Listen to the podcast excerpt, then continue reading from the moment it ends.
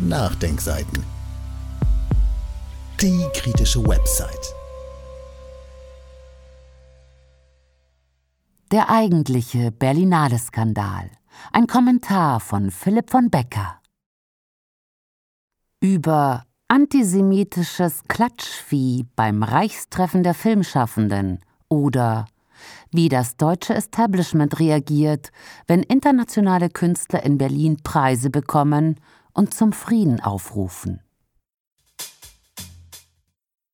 Einmal kurz die Fakten. Ein israelischer und palästinensischer Regisseur erhalten für ihren Dokumentarfilm No Other Land, in dem die Brutalität der Besatzung im Westjordanland gezeigt wird, von einer Jury, der unter anderem der große deutsche Dokumentarist Thomas Heise angehörte, den Dokumentarfilmpreis der Berlinale sowie vom Publikum den Panorama Publikumspreis. Der israelische Regisseur Yuval Abraham weist in seiner Dankesrede darauf hin, dass bei Rückkehr für seinen palästinensischen Kollegen Basel Adra im besetzten Westjordanland nicht dasselbe Recht gelte wie für ihn, fordert ein Waffenstillstand, eine politische Lösung und das Ende der Besatzung. Adra sagt, es falle ihm schwer, den Preis zu feiern, während in Gaza weiterhin Menschen getötet werden, und fordert, Deutschland solle keine Waffen mehr nach Israel senden.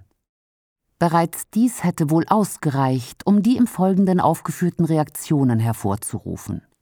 Das schlimmste Verbrechen beging allerdings der amerikanische Filmemacher Ben Russell. Ausgezeichnet für den Film Direct Action wagte er es nicht nur, mit einem Palästinenserschal aufzutreten, sondern in seiner Dankesrede auch das Wort Genozid in den Mund zu nehmen. Und so ließen die Reaktionen einer Republik im Wahnzustand nicht lange auf sich warten. Berlins regierender Bürgermeister Kai Wegener sprach sogleich von einer untragbaren Relativierung ohne auszuführen, was von wem relativiert worden sei. Er erwarte von der neuen Leitung der Berlinale, Zitat, sicherzustellen, dass sich solche Vorfälle nicht wiederholen, Zitat Ende. Und verstieg sich zu der dem Völkerstrafrecht widersprechenden Aussage, dass die volle Verantwortung für das tiefe Leid in Israel und im Gazastreifen bei der Hamas liege.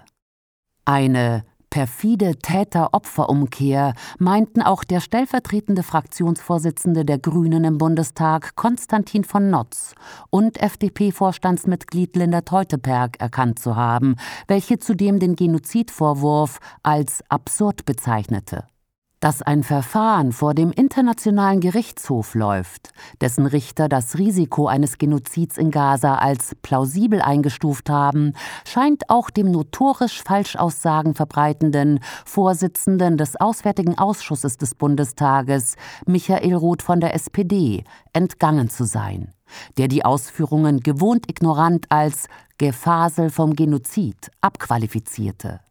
Da wollte sich auch Berlins Kultursenator Joe Cialo von der CDU mit provinzieller Ahnungslosigkeit und antidemokratischer Haltung nicht hintanstellen und verkündete, dass die Preisverleihung von selbstgerechter, anti-israelischer Propaganda geprägt gewesen sei, die nicht auf die Bühnen Berlins gehöre. Sekundiert wurden solche nur exemplarisch zitierten Stimmen aus der Politik umgehend aus den Redaktionen. Der Chefredakteur des Tagesspiegels Christian Trettbar bezeichnete die Preisverleihung als peinlich, beschämend, verstörend und propagandistisch und Palästina-Show, bei der die SIG Kultur als seriöser Ort des Dialogs versagt habe. SZ-Redakteur Nils Minkmar ließ titeln Die Schande von Berlin, Skandalverleihung bei der Berlinale. Für NZZ-Redakteur Alexander Kissler war die Berlinale ein Klassentreffen der Israel-Hasser. Und Weltchefredakteurin Jennifer Wilton konnte sich das sehr originelle Wortspiel Palinale nicht verkneifen. Ihre Kollegin Anna Schneider proklamierte sogleich, es sei nicht zu verantworten, dass für derlei Antisemitismus im Rahmen der Berlinale Steuergeld ausgegeben wird und forderte deshalb die Fand Berlinale. Dem schlossen sich die sensiblen Kunstexperten der Jungen Union sowie der Chairman einer PR-Agentur und CDU-Anhänger Axel Wallrabenstein an, welcher auf X gerne durch ungeniert islamophobe und rassistische Äußerungen auffällt und pikanterweise auch im Vorstand des international ehemals renommierten Ausstellungsortes KW Institute for Contemporary Art in Berlin sitzt. Seine Worte: Da hilft nur Geldhahn abdrehen und zwar sofort. Noch unverblümter durfte dies Ex-Bildchef Julian Reichelt ganz im Geiste seiner alten Redaktion formulieren. Claudia Roth sei eine Schande für dieses Land und die Steuergeldbankerin des Judenhass. Sie gehöre hochkant gefeuert. Großintellektuelle wie Roland Tichy konnten da nur beipflichten, die Dokumente und Berlinale seien von Claudia Roth zerstört worden und könnten jetzt beide weg. Eine sogenannte Anschlussverwendung für Frau Roth hatte wiederum Herr Kissler schon parat. Vielleicht brauche eine aufstrebende Band aus dem Westjordanland oder aus Teheran dringend eine Managerin. Roth möchte freilich noch auf ihrem Posten verbleiben und verkündete am Montag sogleich pflichtschuldig die Statements bei der Bärenverleihung der Berlinale am Samstagabend waren erschreckend einseitig und von einem tiefgehenden Israelhass geprägt. Die von ihr geleitete Behörde ließ sich auch nicht lumpen und stellte in einem peinlichen Rechtfertigungsstatement ganz offen Rassismus zur Schau, indem man ausführte, dass Frau Ruths Applaus dem jüdisch-israelischen Regisseur Yuval Abraham gegolten habe, ergo nicht dem neben ihm auf der Bühne stehenden palästinensischen Co-Regisseur Basil Adra. Den wohl justiziablen Höhepunkt der Verblendungsorgie des bundesrepublikanischen Narrenschiffs lieferte allerdings ein deutscher Universitätsprofessor. Jan Schnellenbach, Wirtschaftsprofessor an der TU Cottbus-Senftenberg, kommentierte auf X Antisemitisches Klatschvieh beim Reichstreffen der Filmschaffenden. Opa Goebbels wäre stolz.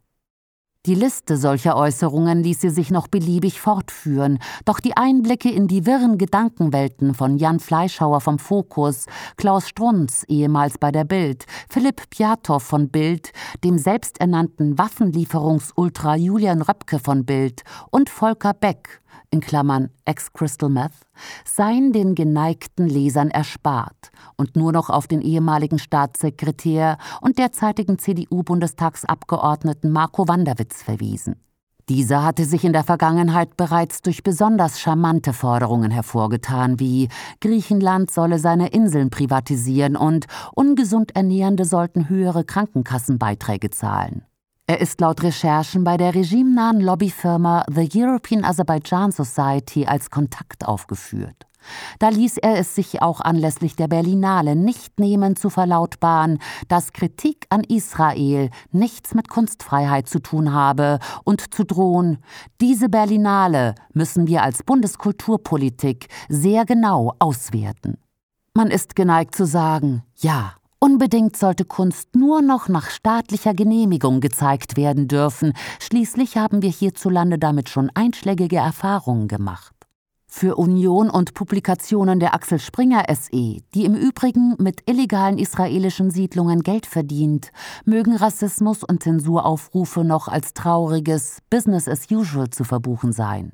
Doch dass auch weite Teile der sogenannten bürgerlichen Presse sowie Vertreter ehemals als links geltender Parteien nicht auf die Idee kommen, dass der Protest herausragender Filmkünstler auf einem der wichtigsten Filmfestivals der Welt nicht mit Antisemitismus, sondern mit 30.000 getöteten Menschen, 12.000 davon sind Kinder, einem komplett zerstörten Gazastreifen, 1,7 Millionen Vertriebenen, Jahrzehnten Apartheid, einer von Hungersnot bedrohten Bevölkerung.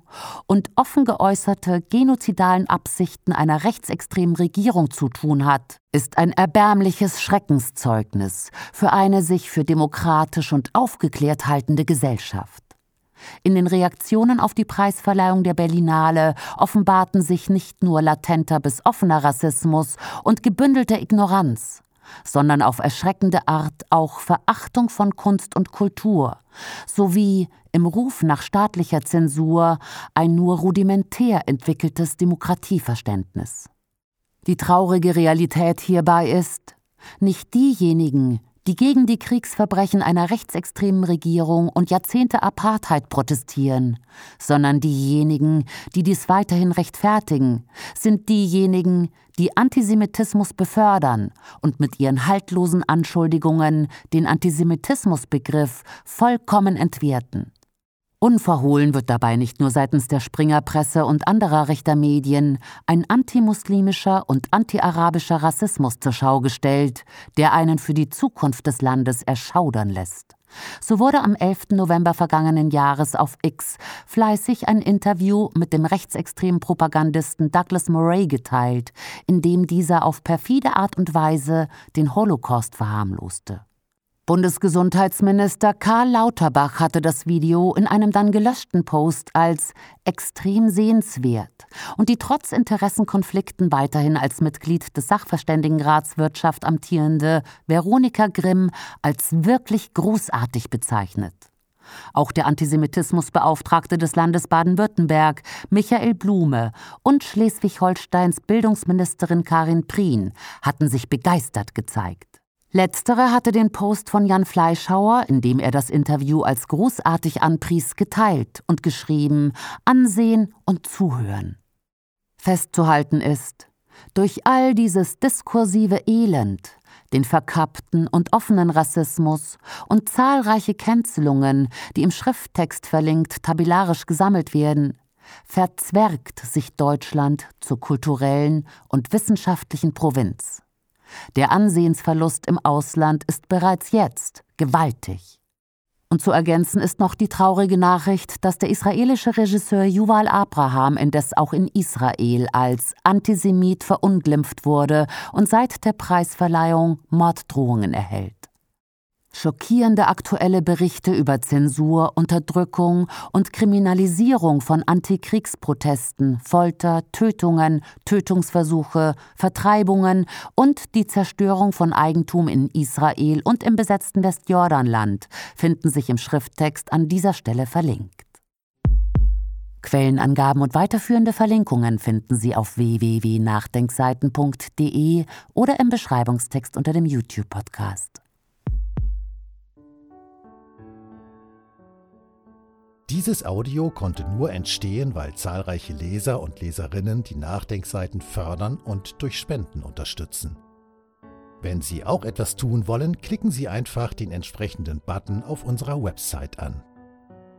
Übrigens, Sie können uns auch bei iTunes, SoundCloud und YouTube hören und wenn Sie mögen, gerne unseren Kanal abonnieren und eine positive Bewertung für uns abgeben. Wir freuen uns über Ihre Unterstützung und die Weiterverbreitung unserer Inhalte.